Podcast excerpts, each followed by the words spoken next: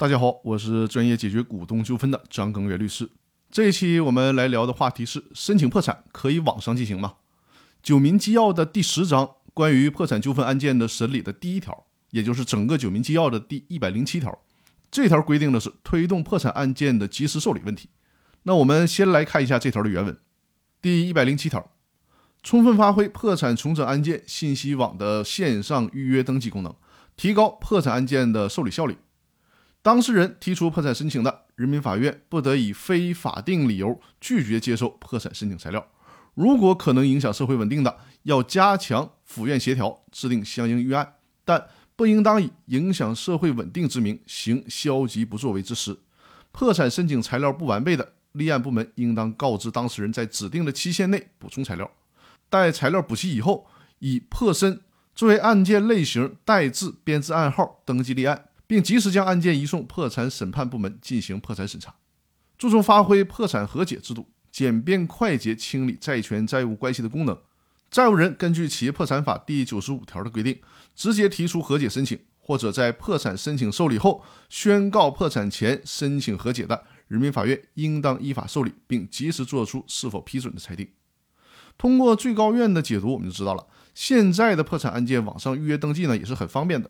甚至为了网上预约，最高法院还特意发布了一个规定，就是《最高人民法院关于企业破产案件信息公开的规定（试行）》，其中的第九条是这样规定的：申请人可以在破产重整案件信息网实名注册以后呢，申请预约立案，并提交有关材料的电子文档。人民法院审查通过后，应当通知申请人到人民法院立案窗口办理立案登记。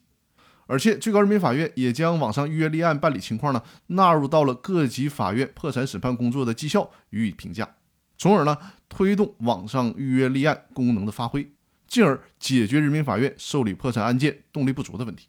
以上就是今天分享的内容。还有个消息和大家说一下，我在喜马拉雅 FM 上开通了一套付费的视频课程，这套课程的名字叫《公司法大爆炸视频精品课》。大家可以在喜马拉雅 FM 中搜索这套课程，课程的名字叫《公司法大爆炸视频精品课》。在这套课程里面，我通过精心制作的幻灯片，风趣幽默并且通俗易懂的为大家讲解公司股权方面的疑难问题，帮助您绕过创业路上的那些坑，帮助您在创业的路上平坦前行。这套视频课程一共是十节课，再外加一节先导课程。大家可以先到这套课程里面看一下整套课程的目录，也可以在试听试看之后再进行购买。那欢迎大家订阅并且购买这套视频课程，在喜马拉雅 FM 里搜索“公司法大爆炸视频精品课”就可以了。